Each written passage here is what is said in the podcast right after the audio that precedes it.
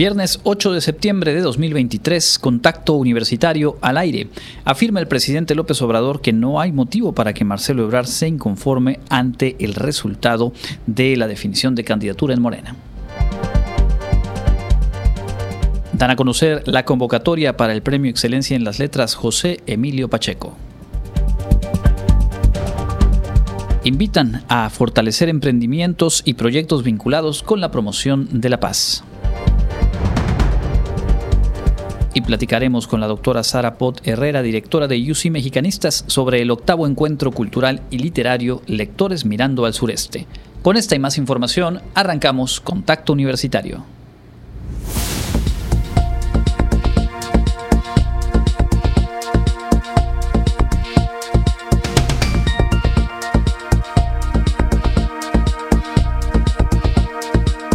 Contacto Universitario nuestro punto de encuentro con la información.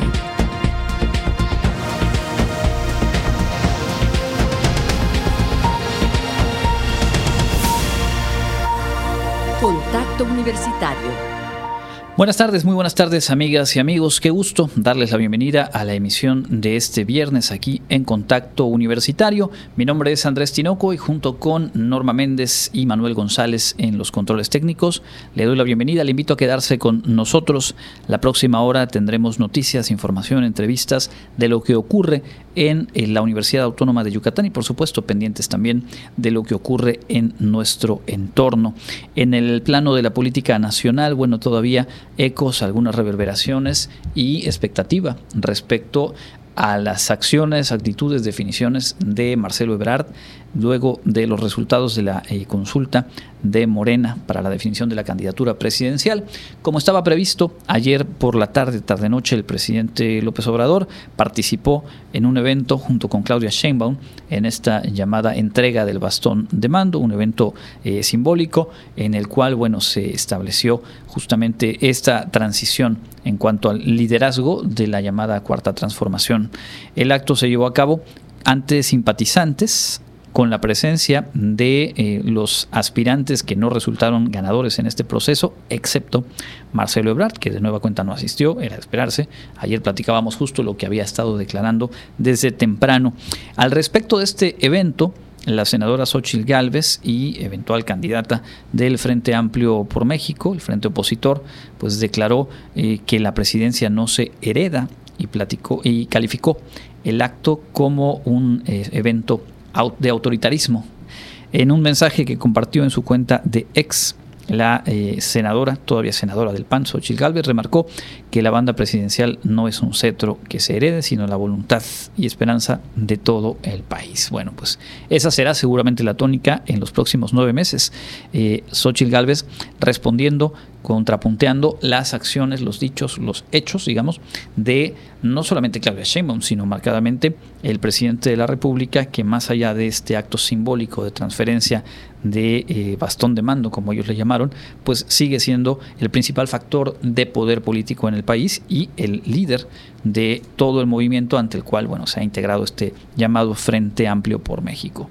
Y en el otro punto de interés, eh, pues el presidente se refirió a las declaraciones de Marcelo Ebrard y aseguró que no hay motivo para que se inconforme en contra del proceso interno en el que resultó electa Claudia Sheinbaum. Dijo que pues en el proceso se cumplieron las eh, solicitudes hechas, lo que en su momento Marcelo Ebrard planteó como la renuncia a los cargos y, y algunas otras reglas que fueron colocadas en este proceso y que por lo tanto pues no acompaña tampoco ello había dicho un día antes que esperaba que Marcelo se mantuviera dentro del movimiento, pues creo que después de cómo han evolucionado los hechos, pues plantea esta crítica ya directamente el presidente de la República y ahí recordar lo que ocurrió con eh, Ricardo García Verdeja, que quería ser candidato para la gubernatura de Coahuila y que una vez que no le favoreció el proceso interno, eh, rompió, fue entonces postulado por el Partido del Trabajo y el presidente de manera frontal lo llamó traidor y con ello pues prácticamente lo sacó del terreno de la política. Habrá que ver hasta dónde se tensan las cosas y hasta dónde llega a trazarse justo esa división y se da la ruptura o no completamente entre la figura de Marcelo Ebrard y de Andrés Manuel López Obrador. Por lo pronto, todo eso estará por verse y el lunes dijo Marcelo Ebrard que planteará cuál es la ruta a seguir. Así que por lo pronto el fin de semana será también de análisis de algunas especulaciones y lo que ocurra lo estaremos platicando por aquí. Vamos de lleno con la información universitaria. Le cuento que el día de hoy se dio a conocer los detalles de la convocatoria al premio Excelencia en las Letras que entregan en conjunto la FILEI y UC Mexicanistas. La Universidad Autónoma de Yucatán, a través de la Feria Internacional de la Lectura Yucatán Filey y la Asociación UC Mexicanistas, anunciaron la convocatoria al Premio Excelencia en las Letras José Emilio Pacheco 2024, máximo galardón otorgado a creadores literarios en el sureste del país. Al anunciar que la convocatoria abre su nueva edición, la directora general de la FILEI, María Teresa Mezquita Méndez, comentó que es un premio a las letras mexicanas y recordó a Carmen Boullosa como ganadora de la pasada edición de la FILEI. Reconocer, les decía, a las letras mexicanas, es decir, otorgando el premio a una o un notable escritor o escritora de nuestro tiempo. Estamos realmente muy, muy agradecidos. Es eh, un buen momento mencionarlo por cómo hemos trabajado con, con Mexicanistas para lograr eh, que este premio sea constante.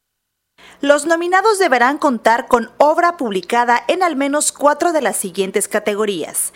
Crónica, cuento, ensayo, entrevista, novela, poesía, reportaje, teatro, traducción u otra disciplina artística. El jurado calificador estará formado por cinco reconocidos escritores y críticos literarios. El veredicto se dará a conocer al comité fundador de UC Mexicanistas, el cual, a su vez, lo comunicará a la dirección de la FILEI. Ambas instituciones informarán el resultado del dictamen. El fallo será inapelable y se hará público el domingo 3 de noviembre de 2023 durante la clausura del Congreso Anual UC Mexicanistas que se celebrará en Guadalajara. El Premio Excelencia en las Letras José Emilio Pacheco 2024 cuenta con un estímulo económico de 200 mil pesos mexicanos, acompañado de una medalla de plata alusiva y será entregado durante la inauguración de la próxima emisión de la Filey domingo 10 de marzo de 2024. La convocatoria completa se puede consultar en el sitio web filey.org. Para contacto universitario, Jensi Martínez. Se espera la participación de jóvenes de más de 20 universidades en un evento dedicado a promover proyectos y emprendimientos en favor de la paz. En rueda de prensa se presentó la convocatoria Youth Startup for Peace, impulsada por el Secretariado Permanente de la Cumbre Mundial de Premios Nobel de la Paz y la Jornada de Derechos Humanos AC, en alianza con el Ayuntamiento de Mérida y el Ayuntamiento de Benito Juárez de Quintana Roo efectuada en el Salón de Rectores del Centro Cultural Universitario de la Universidad Autónoma de Yucatán. Esta es una iniciativa única en su tipo a nivel mundial, que busca empoderar a las universidades en la ciudad de Mérida y del municipio de Benito Juárez a través de la participación y el involucramiento de las y los jóvenes universitarios en propuestas que busquen desarrollar iniciativas en favor de la paz, que impacten directamente a través de cualquier deporte o actividad física en beneficio de niñas y niños que han sufrido violencia o que se encuentran en situación de calle, indicó José Pablo Quiñones, presidente de la Jornada de Derechos Humanos AC. En su turno, la presidenta del Secretariado Permanente de la Cumbre Mundial del Premio Nobel de la Paz, Ekaterina Zagladina, mencionó que para el secretariado es una prioridad promover oportunidades de liderazgo para la paz, para que las y los jóvenes puedan promover iniciativas globales y asuntos sociales locales. Hoy eh, nosotros eh, lanzamos eh, la convocatoria esta, eh, para las iniciativas sociales y juveniles, incluidas eh, las actividades deportivas que ayudan a realizar la misión social más importante, fomentar procesos de transformación positiva en nuestra sociedad y formar comunidades positivas en diferentes partes del mundo, en las que los jóvenes no sean vulnerables a las drogas, el alcohol y la violencia y discriminación. El objetivo del proyecto es fomentar iniciativas juveniles y emprendimientos sociales en México, en los estados de Yucatán y Quintana Roo, involucrando a unas 20 universidades como socios académicos oficiales de la Secretaría Permanente de la Cumbre Mundial de Premios Nobel de la Paz. Por su parte, Carlos Alberto Estrada Pinto, rector de la Universidad Autónoma de Yucatán, mencionó que esta convocatoria es una excelente oportunidad para la comunidad universitaria de poder participar, colaborar y aportar en temas relacionados con la paz. Va a ser muy atractivo para nuestros estudiantes que puedan presentar emprendimientos sociales en beneficio de, pues, jóvenes que tengan que estén en condiciones vulnerables y que podamos lograr mejorar el tejido social, como ya se ha comentado, y que podamos seguir siendo pues, una gran ciudad para vivir, con una gran calidad de vida y también pues, eh, aquí en el estado de Yucatán sea el estado, siga siendo el estado más seguro y que podamos que todo esto vaya permeando hacia todo, hacia todo nuestro país. La convocatoria estará abierta hasta el 30 de noviembre para la inscripción de proyectos a través de la página del Secretariado Permanente de la Cumbre Mundial de Premios Nobel de la Paz y se espera la participación de estudiantes de más de 20 universidades. Para Contacto Universitario, Jorge More. Ahí está pues la invitación, la convocatoria abierta, todavía con un plazo largo por delante. En otros asuntos, el Centro Institucional de Lenguas de la UADI realizará diferentes talleres, actividades y, por supuesto, mantiene la oferta de cursos para aprender idiomas con base en el conocimiento de las culturas. Interesante lo que estará realizando este mes de septiembre. El Centro Institucional de Lenguas de la UADI apertura el taller de conversación de inglés diseñado para el público en general, sin importar tu nivel actual de inglés. Con este taller se ofrece la oportunidad de aprender y mejorar habilidades. Este se impartirá todos los sábados iniciando el 23 de septiembre y termina el 25 de noviembre. Lo dio a conocer la coordinadora del SIL Wadi, Karina Abreucano implementamos unos talleres de conversación que empiezan ahora en el mes de septiembre, los sábados, y que son talleres de conversación de inglés. ¿Qué es lo que estamos buscando con estos talleres? Estos talleres son talleres adicionales, no tienes que ser estudiante de tus cursos, de cursos del SIL para tomarlo o exclusivamente de inglés, sino es para personas que quieren practicar, es un espacio de práctica del idioma. Entonces yo sé hablar inglés, pero me falta casi cuántas veces escuchamos que dicen, es que yo sí le entiendo, pero, me, cuesta trabajo hablar. Además, inició también el registro al curso Lengua de Señas Mexicanas que se impartirá en la sede Oriente. Las clases se llevarán a cabo los lunes y miércoles de 17 a 19.30 horas a partir del 18 de septiembre. El link de registro lo encuentran en el Facebook Centro Institucional de Lenguas vamos a tener ya el, taller de lengua de señas mexicana. Para nosotros será muy importante contar e incluir como una lengua más la lengua de señas mexicana, pero poderlo impartir a través de un aprendizaje gradual y por niveles. No nada más tomar un taller para aprender algunos movimientos, para aprender alguna, algunas partes como vocabularios y demás, sino hacerlo de manera gradual, empezar en el nivel 1 e ir gradualmente aprendiendo sobre eh, eh, lenguas de señas mexicanas. Y tenemos una, una profesora certificada que ha estado trabajando junto con nosotros los programas para poderle dar al alumno todo el proceso e incluso la parte de la sensibilización hacia el aprendizaje de esta lengua. Mayor información, consulta el Facebook oficial o envía un correo a sil@correo.wadi.mx o comunícate al teléfono 9999 30 21 24. Para contacto universitario, Jensi Martínez. Y este domingo es el Día Mundial para la Prevención del Suicidio. Especialistas subrayaron la importancia de no estigmatizar el tema y de reforzar la promoción de su prevención. En el marco del Día Mundial para la Prevención del Suicidio, especialistas de la Facultad de Psicología de la UADI remarcaron la importancia de que la sociedad deje de estigmatizar a las personas con ideación suicida y a las familias de quienes decidieron privarse de la vida. La coordinadora de la Clínica de Atención Externa, Paulina Campos Romero, y el coordinador del Comité de Seguimiento de la Facultad, Ricardo García Fuentes, indicaron que la mayoría de los pacientes que se han atendido y que piensan o intentan privarse de la vida es porque buscan una salida para afrontar algún problema y creen que no existen otras maneras de resolverlo. la ideación suicida empezó a crecer.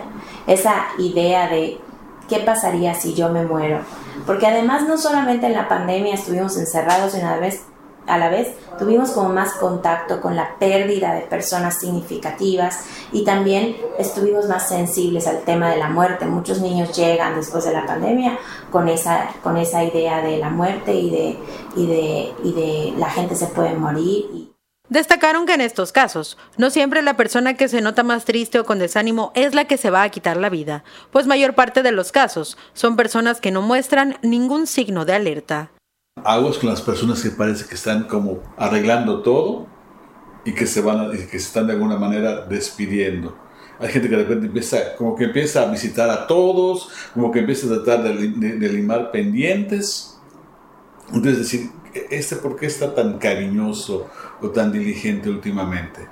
Pero sí, eh, pero sí los que más, los que más lo logran son los que no muestran señales.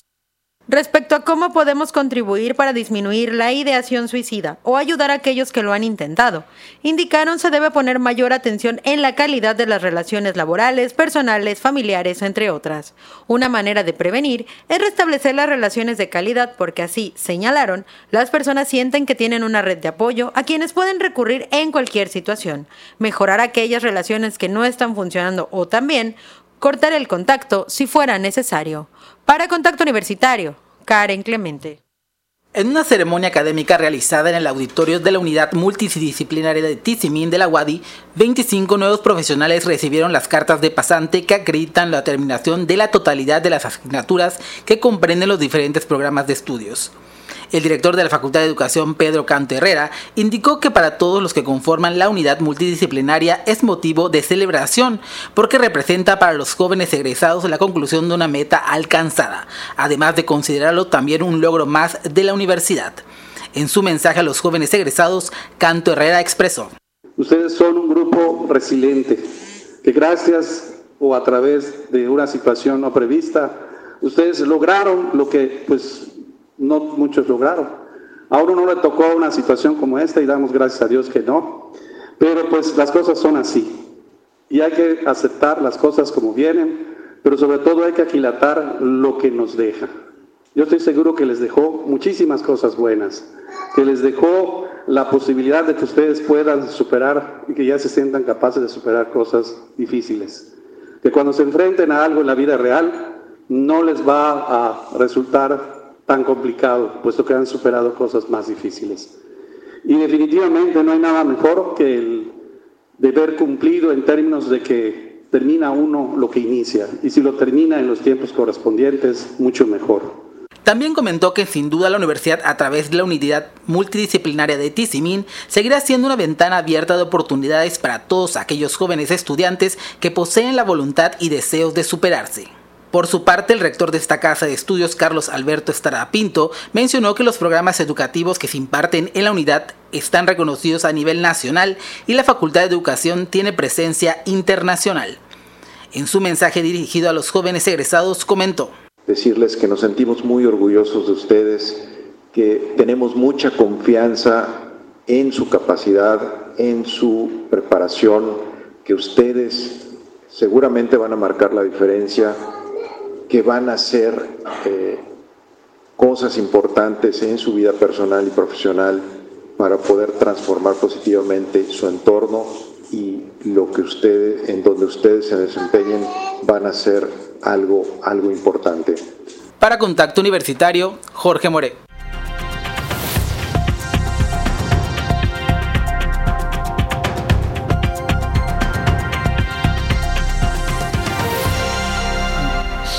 Continuamos en contacto universitario a través de las frecuencias de Radio Universidad y saludando a quienes se suman desde las plataformas digitales de nuestra casa de estudios. Hoy con el gusto de recibir aquí en cabina a la doctora Sara Pot Herrera, directora de UC Mexicanistas. Bienvenida doctora, gracias por acompañarnos. Y también a la maestra María Teresa Tete directora de la Feria Internacional de la Lectura Yucatán. Bienvenidas ambas, gracias por estar aquí.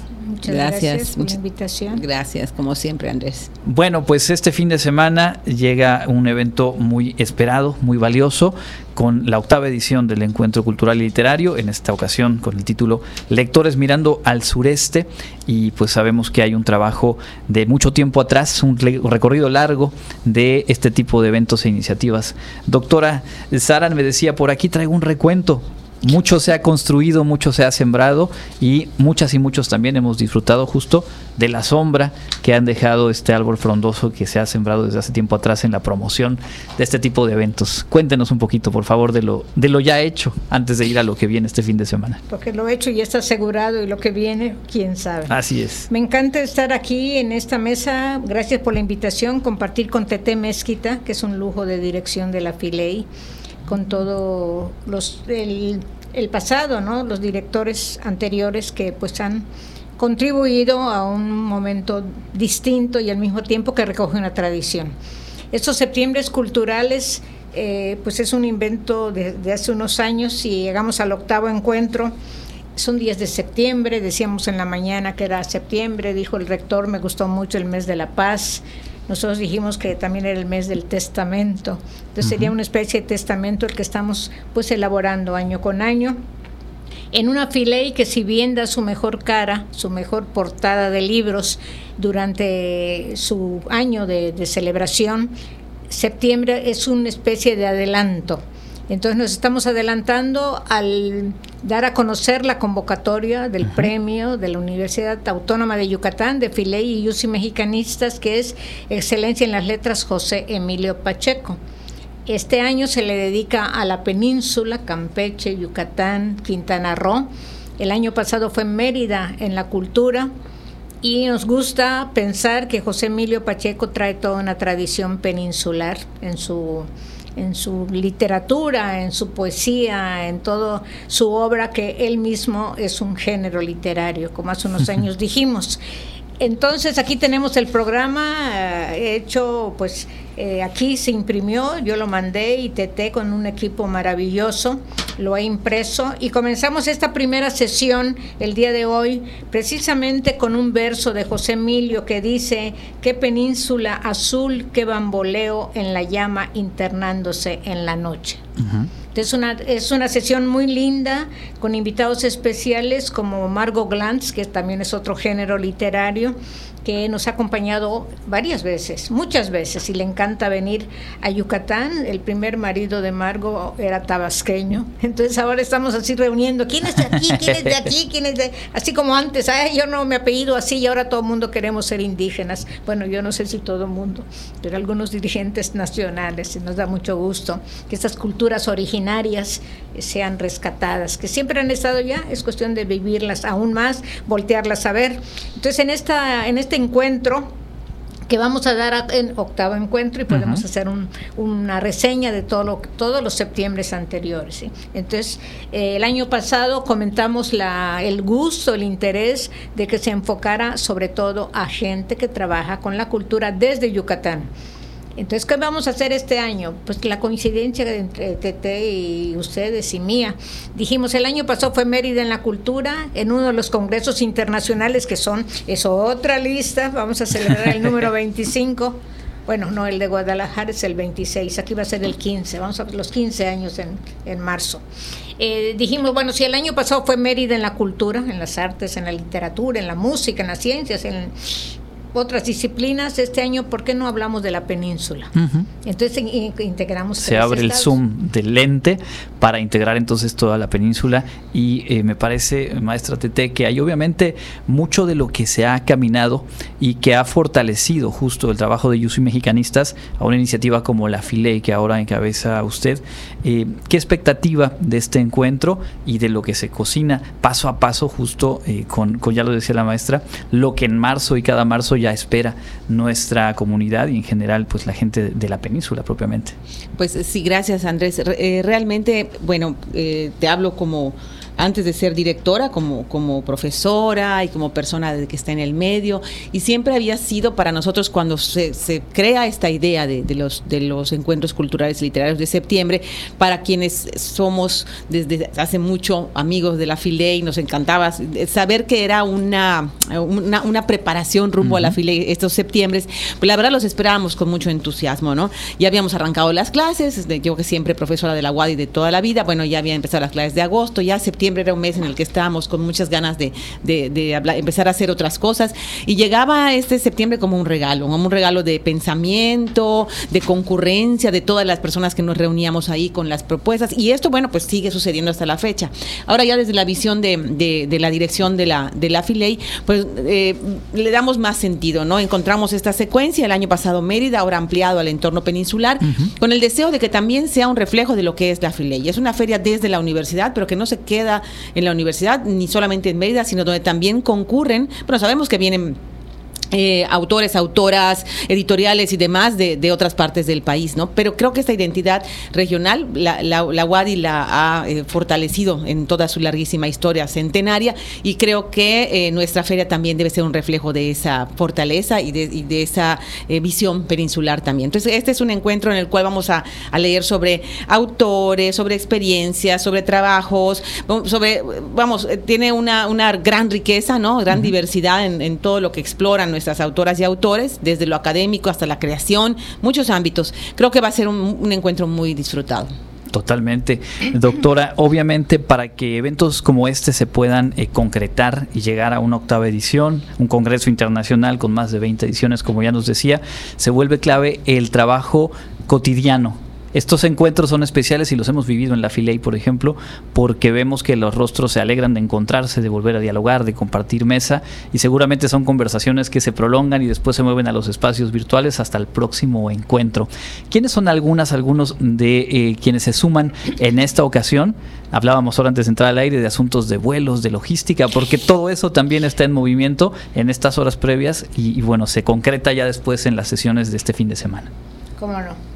Es que el contexto, hace un momento nos enteramos de que una de las participantes, yucateca además, que vive fuera, le cancelaron el vuelo. Entonces inmediatamente TT hizo, hizo la sugerencia. Entonces ya hicimos la permuta. Y el programa de hace unos días también permutaba eh, a ponentes de un lugar a otro, porque algunas personas trabajan y no pueden estar siempre, aunque una condición es que quieres participar le digo a mis alumnos, al menos con ellos sí me atrevo, no, me atrevo, les digo, que no solo te escuchen, tú tienes que escuchar, tienes que aprender. Una experiencia es Elena Poniatowska que en nuestros congresos y seguirá y volverá, pero cuando venía Elena Poniatowska era de las personas que estaba en todas, todas, todas las ponencias, anotando, tomando nota, es observando, porque es una persona inteligente, es una persona lista además, porque pues hay inteligentes que solo son inteligentes, hay listos que solo son listos, ¿sí? Y en el caso de ella, pues las dos, las dos posiciones ante el mundo las tiene. Entonces, vale, eh, uno, decías hace un rato que es como una lupa. Una de las ideas para el diseño es que se pusiera precisamente una lupa en la península eh, de Yucatán. Eh, Tete sugirió el color, así casi como tu camisa, muy bonito, ese rosa, rosado de ticul. Por eso la traje hoy. Sí. ah, claro, entonces tenemos, así tendríamos que estar vestidos, ¿sí? Y eh, poner la lupa. A ver, lectores mirando al sureste, que viene el título de una película, Hombre mirando al sudeste, una película argentina. Entonces la lupa hacia el sureste. Si hay una literatura del norte, hay una literatura del sur. Si son norteños, nosotros somos suresteños. Eh, entonces esa idea de mirar hasta el sureste. Y además que los escritores y las escritoras de Yucatán estén todavía más firmes en el mapa literario de México. ¿Eso cómo se logra? Con la producción personal y con la producción colectiva. Una firma, un sello de Yusi Mexicanistas es la colectividad. Somos un grupo, somos una familia, somos más de 160 integrantes y que nos la pasamos felicitando. No somos sucursales de Facebook, absolutamente no. No se permite que nadie agreda a nadie. Eso es, un, es una postura ética ante la vida. somos familia. Ayer salió un libro de Hernán Lara Zavala, El último carnaval, y lo aplaudimos y lo festejamos. Y hace unos días fue el cumpleaños de Carmen Boullosa, nuestro premio más reciente de excelencia en la letra, José Emilio Pacheco. Y después de estar en Bellas Artes, que también tenemos nuestra historia con la coordinación de literatura de Bellas Artes, tuvimos el domingo una presencia con algo que le llamamos ruralidades. Entonces es así como se mueve el asunto de manera permanente, cotidiana. Y la Filey tiene dos estaciones, una una prestación en septiembre, una preestación, así una prejornada. Y a los seis meses es la feria, a los seis meses es el, es el septiembre cultural y a los seis meses es la feria. Entonces eso está bonito como coincidencia. En la primera mesa, que son, son siete sesiones, comenzamos con algunos escritores invitados y a partir del año pasado la decisión fue, bueno, vamos a escuchar a nuestros escritores, a nuestras escritoras, a nuestros artistas, que siempre los escuchamos y los leemos, pero ahora vamos a congregarlos, que además tendrán sus reuniones por su cuenta. Eh, entonces, desde el año pasado son personas que trabajan con la cultura, sobre todo en Yucatán o sobre Yucatán.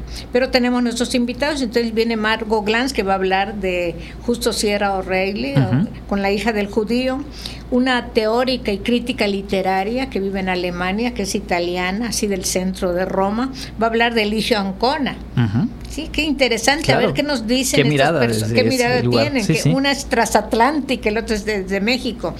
Eh, otra ponencia que vamos a tener que cambiar, la Maricruz Castro Ricalde, que ahí está esperando en Toluca, que le cancelaron el vuelo, pues va a hablar ella de Frida y Jesús Helguera miran hacia el sureste.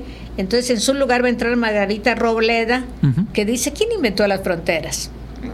Y luego ya termina esta mesa con dos actrices, Liliana Hernández Santibáñez, y, muy querida, y nuestra queridísima Silvia, Cater, que ha hecho la carrera sobre todo aquí en Yucatán. Yo le he dicho a Silvia que el único acento que ha podido con el su acento argentino es el yucateco. Entonces, bueno, rapidito, mañana en lugar de Margarita Robleda, porque eh, ella también está en este momento fuera de aquí, mañana iniciaría Maricruz Castro Ricalde, que ya está pues ahí pues pobre, pues triste que el avión no, no, levantó vuelo. Y comenzaría ella y luego viene Enrique Martín Briseño que trabaja sobre el bolero, pues ecos colombianos en el primer bolero yucateco. Entonces aquí es así de cómo entran otras culturas, además de la peninsular, culturas latinoamericanas, o Álvaro Ruiz Abreu que hablar de la madera, una utopía peninsular, a partir de una novela de Héctor Aguilar Camín, que es de Quintana Roo, que es de Chetumal. Gonzalo Navarrete, uno de nuestros cronistas, va a hablar de la libertad femenina en la poesía yucateca, y cierra Roseli Quijano León, que va a hablar de plumas femeninas peninsulares. Enseguida sigue la tercera, bueno, la tercera sesión. Eh, Rubén Reyes Ramírez, poeta, doctor, es decir, pues de todo un... Claro, querido además nuestro. Muy querido, es un espíritu universal, va a hablar de la península de Yucatán y se pregunta una zona literaria y le contesta Fernando Muñoz Castillo, a ojo de buen cubero. Entonces vamos a estar cuestionando si hay literatura peninsular o no. Y Adolfo Calderón, que para eso en este, en este momento yo les dije, a ver, queridos escritores, queridas escritoras, pueden sugerir ustedes a otras personas para participar. Volvemos a lo mismo vamos a incluir más gente, vamos a incluir gente que, que, tenga algo que decirnos. Entonces hay algunas inclusiones por parte de los mismos participantes que va a hablar pues de reflejos literarios del sureste mexicano y Rita Castro que es tan seria académica entre siestas y fiestas crónica de viajes por la península para que cierre Carlos Martín Briceño, escritor que habla de la literatura más contemporánea, otras voces, otros ámbitos narrativos en la península. Y ya que estamos aquí en el entusiasmo, bueno, podemos seguir hablando de cada una de las. Lo puedo decir incluso de memoria porque este programa. Eso se revisa y se construye y se depura.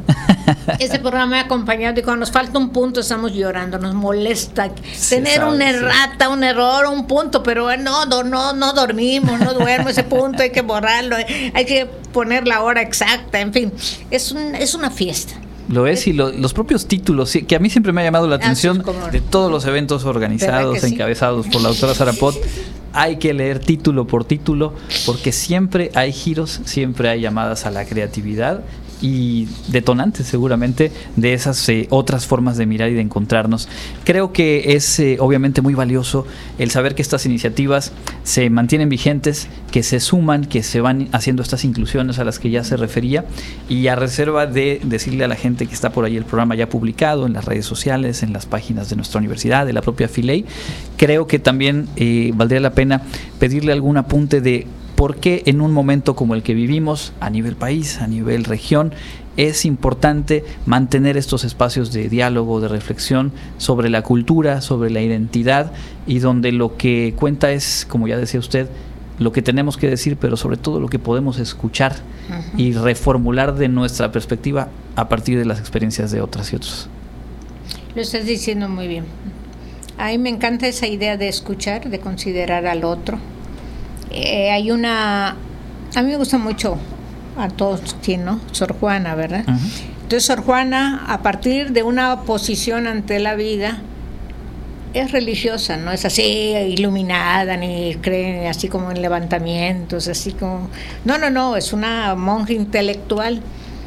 Tuvo siempre la idea de las amadas hermanas, de la convivencia la convivencia en lugares privados que se convierten en lugares públicos y viceversa. Entonces a mí me encanta y me encanta estar aquí trabajando con gente muy querida, que creemos en los demás, que abrimos los espacios. Cada quien tiene méritos. Entonces, eh, Sor Juana decía, bueno, pero el mérito que tiene alguien no se lo está quitando a otra persona. Absolutamente no sentirnos como parte de una comunidad o como una comunalidad, como dice un antropólogo, es muy interesante. Entonces, si esa comunalidad existe en Oaxaca, por ejemplo, o existe con los escritores del norte, esa comunalidad en Yucatán, seguramente existe. Vamos a hacerla más visible. Vamos a, y vamos a aceptar que me encanta que Tete Mezquita sea directora de la FILEI. ¿Y por qué no tú? Bueno, a nadie se me ocurriría que yo, pero estoy inventando, ¿sí? me encanta porque tiene su mérito, tienes tú el mérito o los que nos escuchan. Cada quien tiene su lugar. Yo de chique lo he comentado, me subí al camión allá 62 colonias, 82 Colonia Esperanza, ah, 62 Colonia Esperanza, 82 García Jiménez, 61 Colonia Esperanza, 82 Y me fijaba que en el camión pues se pisaban los pies, todo el mundo se pisaba los pies y los cuerpos cabían. Entonces yo decía, a ver, no decía yo en términos de física, pero cabemos todos, no tenemos que, no necesitamos pisarnos los pies, sí, porque pues somos uno más en, en, un puntito en este espacio infinito. Entonces es muy interesante escuchar, aprender, se ocurren cosas. Yo después de un coloquio siempre estoy anotando. Tete dice, ya tenemos el tema del próximo, de la, próxima file y, enseguida le digo, nosotros ya también tenemos el nuestro, porque ella da una propuesta y nosotros le respondemos con otra. Entonces esa, esa, ese eh, ping-pong que se va haciendo con las artes, con la cultura, con, en fin. Comentábamos, Tete, que es la única feria que a los seis meses hace una pre-jornada y tenemos en septiembre nuestros septiembres culturales. Y a los seis meses en marzo la Filey, y a los seis meses el septiembre cultural. Es una coincidencia preciosa, porque además no somos una golondrina, no hace verano. Tenemos toda una relación de ponencia, ¿sí? Y con base en la amistad, en las relaciones en el mejor sentido de la palabra, nadie cobra, ¿sí? Nadie, hay ¿cuánto me van a pagar? Porque pues no tendríamos ni dinero para, para pagar. Entonces es mucho entusiasmo, es mucha amor, sí, Totalmente. Y que, repito, se percibe cuando hemos podido eh, acompañar en, el marco de la filia y los encuentros, eh, se percibe justo esa camaradería y ese gusto de, compartir. Eh, pues maestra de tela, la mesa está servida y ya nos, nos pone entonces el horizonte temporal, la doctora Sara, de lo que se va a vivir este fin de semana en, en este encuentro y dentro de seis meses también ya la agenda marcada. Sí, sí, sí, definitivamente.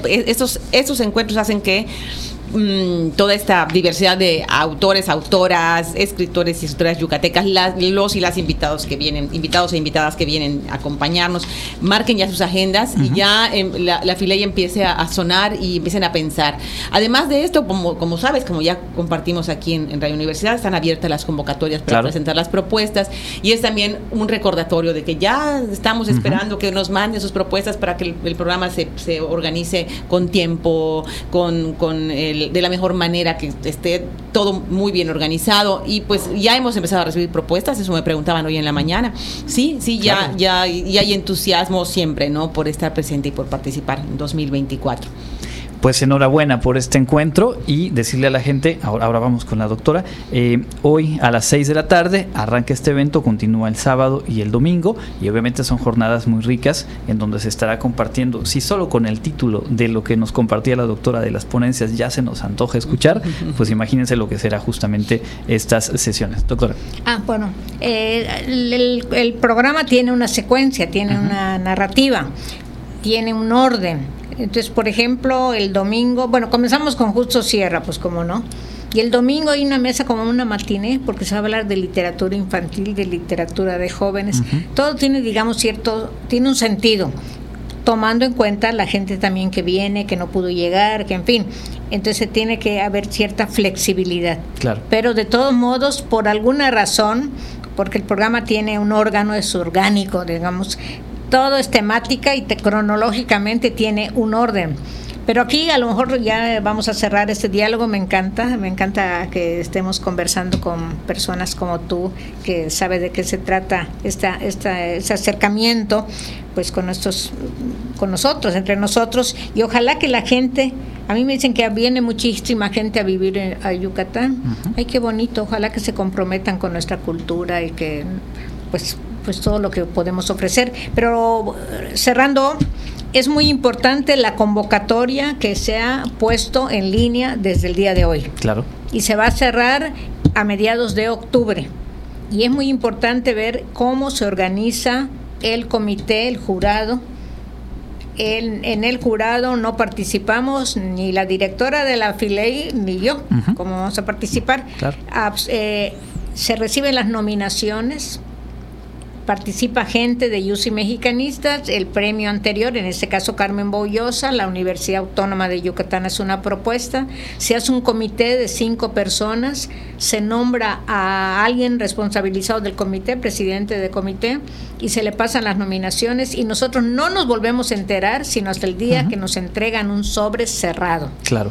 Eh, entonces nada de mano negra, mano de, de, ninguna naturaleza. Nosotros esperamos con el mismo gusto y entusiasmo uh -huh. y anunciamos el premio y este año coincide que nuestro Congreso de UCI Mexicanistas cierra clausura en la FIL de Guadalajara y el domingo 3 de diciembre de 5 a 7 de la tarde en las últimas sesiones, al final, final, final, se anuncia el premio número 11, así sí, 7-Eleven, claro. 11 de Excelencia en las Letras José Emilio Pacheco pues estaremos muy pendientes. Por supuesto que es algo que connota mucho interés y que quienes vivimos, disfrutamos la Filey, pues estamos año con año a la expectativa. Y gracias de verdad por este tiempo, por compartirnos ese entusiasmo y todo el éxito. Sabemos que lo tendrá, pero bueno, eh, un, un, un, manjar que tienen ahí preparado y que hoy por la tarde se pone en marcha. Muchísimas gracias, doctora Sarapot. Vengan, traigan a sus amigas, amigos, amigues, amig claro. como dicen unas mis alumnas,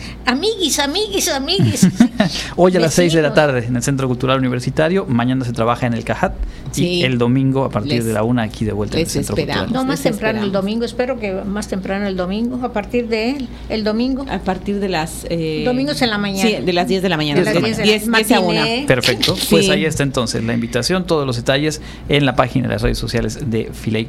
Muchísimas gracias a ambas por habernos acompañado. Pues Hacemos gracias. una pausa, tenemos más al volver.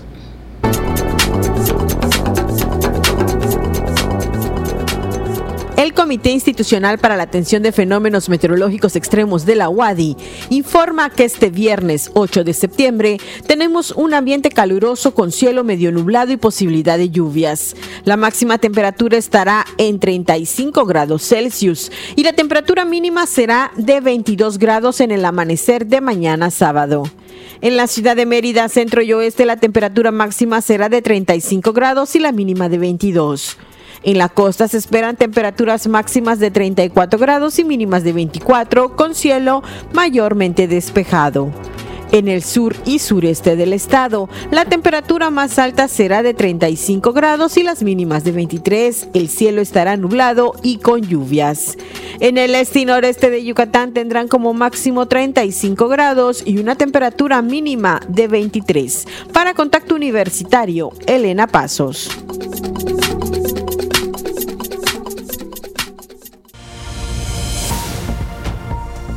Contacto Universitario, nuestro servicio informativo en radio.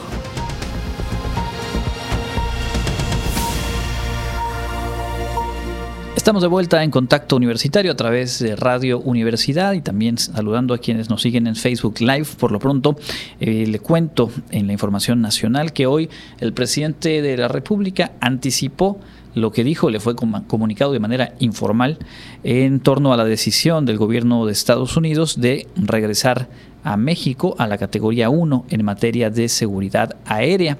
Dijo que esto sería formalizado la próxima semana.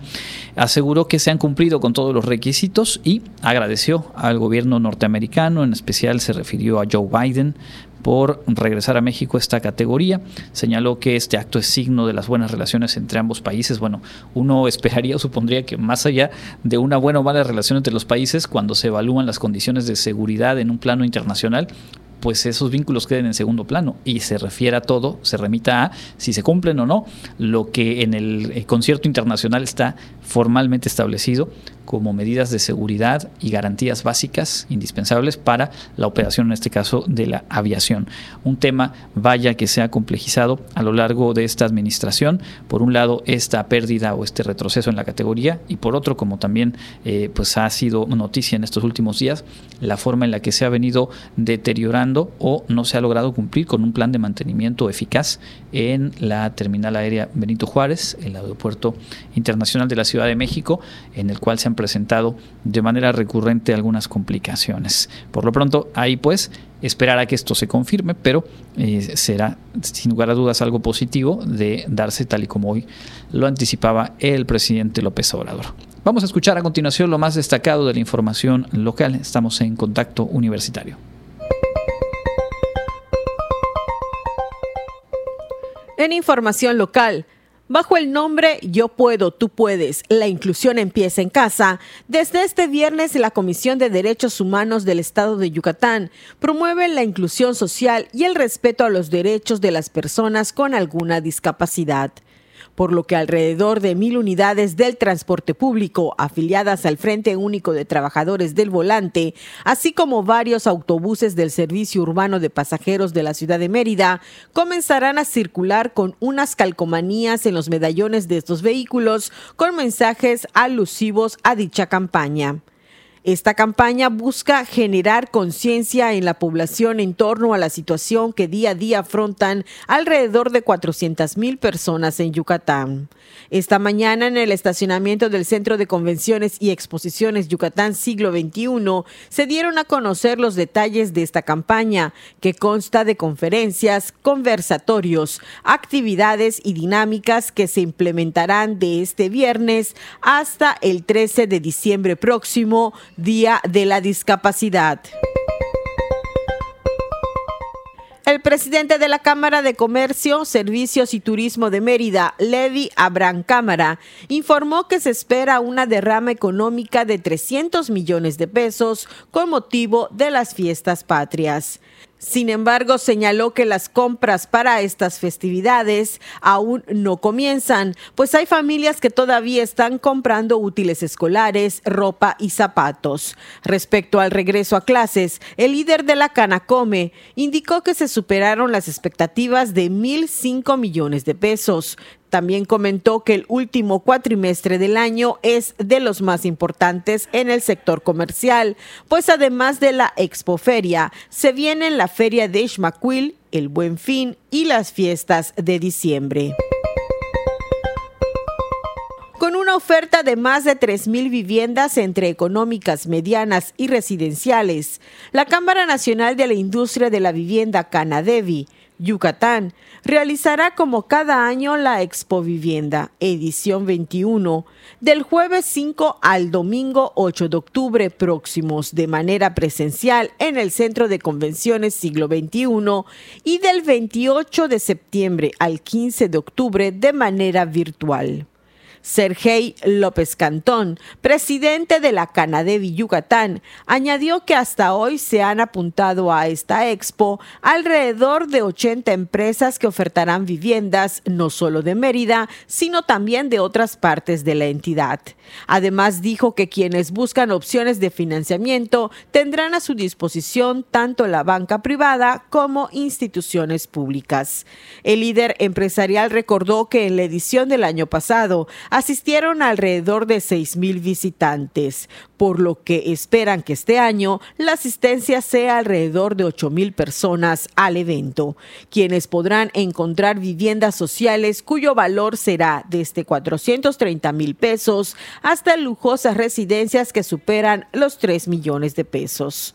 En el marco de la Expo Vivienda 2023 habrá presentaciones de proyectos inmobiliarios y productos innovadores y atractivos, así como oportunidades de networking para profesionales del sector, áreas interactivas y exhibiciones para que los visitantes experimenten de primera mano las últimas tecnologías y diseños en la industria de la vivienda. Para Contacto Universitario, Elena Pasos.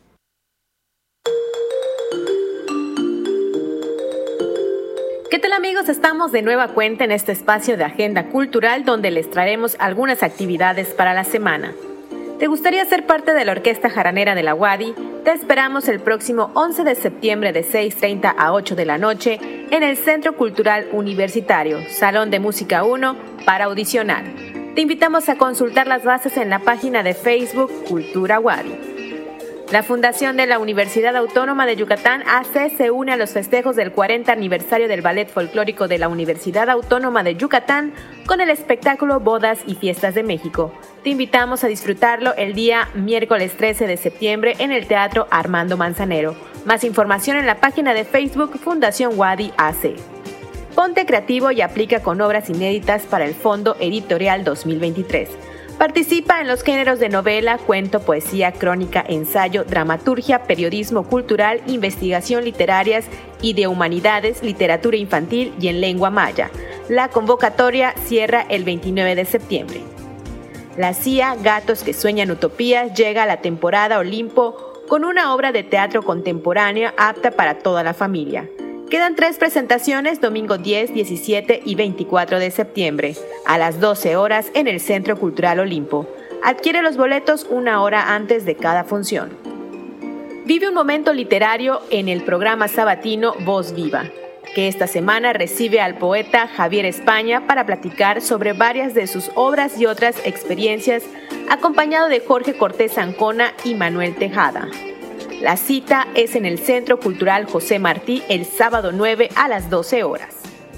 Ahí tiene la información cultural, no se pierdan nuestra próxima entrega, Comunicación Digital, Audiovisual e Identidad.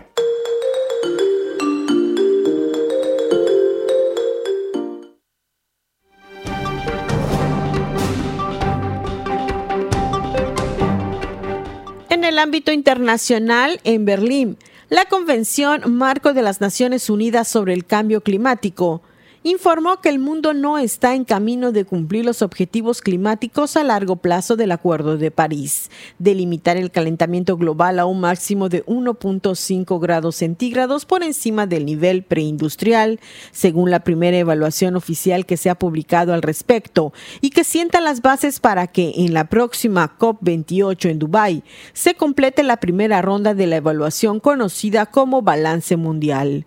Las emisiones globales no están en línea con los modelos de mitigación que permiten alcanzar dichos objetivos y la ventana de oportunidad para implementar los compromisos existentes se está cerrando rápidamente. El informe se basa en datos suministrados por los países miembros y por organizaciones como el Panel Intergubernamental sobre Cambio Climático, los cuales fueron sintetizados en 17 puntos clave. El Acuerdo de París de 2015 establece que la primera evaluación sobre los progresos logrados se produzca en 2023 y después cada cinco años. Este primer balance debe influir a su vez en los nuevos objetivos nacionales de reducción de emisiones que los países deben presentar en 2025.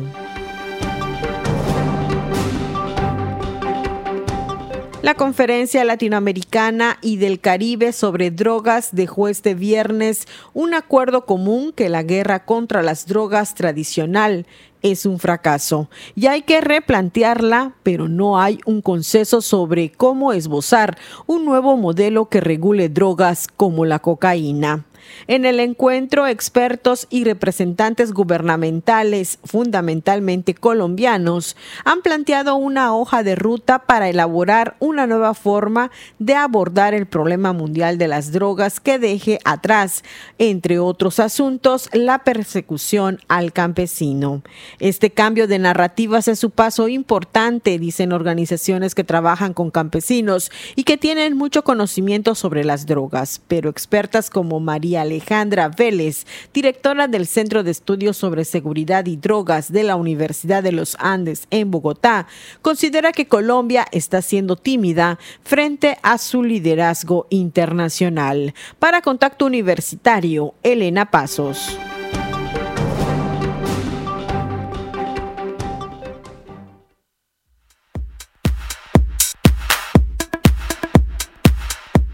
Amigos, enseguida les presento las próximas actividades de nuestra Universidad Autónoma de Yucatán.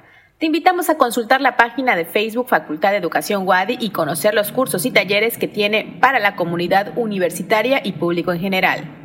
La Universidad Autónoma de Yucatán, a través de la Coordinación de Educación Continua de la Facultad de Arquitectura, les hace la cordial invitación para participar en su próxima oferta educativa. Diplomado en Costos de Construcción con fecha de inicio el 8 de septiembre. Mayores informes, contactar con el maestro Adrián Contreras Manzanilla, coordinador de educación continua de la Facultad de Arquitectura, a su correo adrian.contreras.correo.wadi.mx.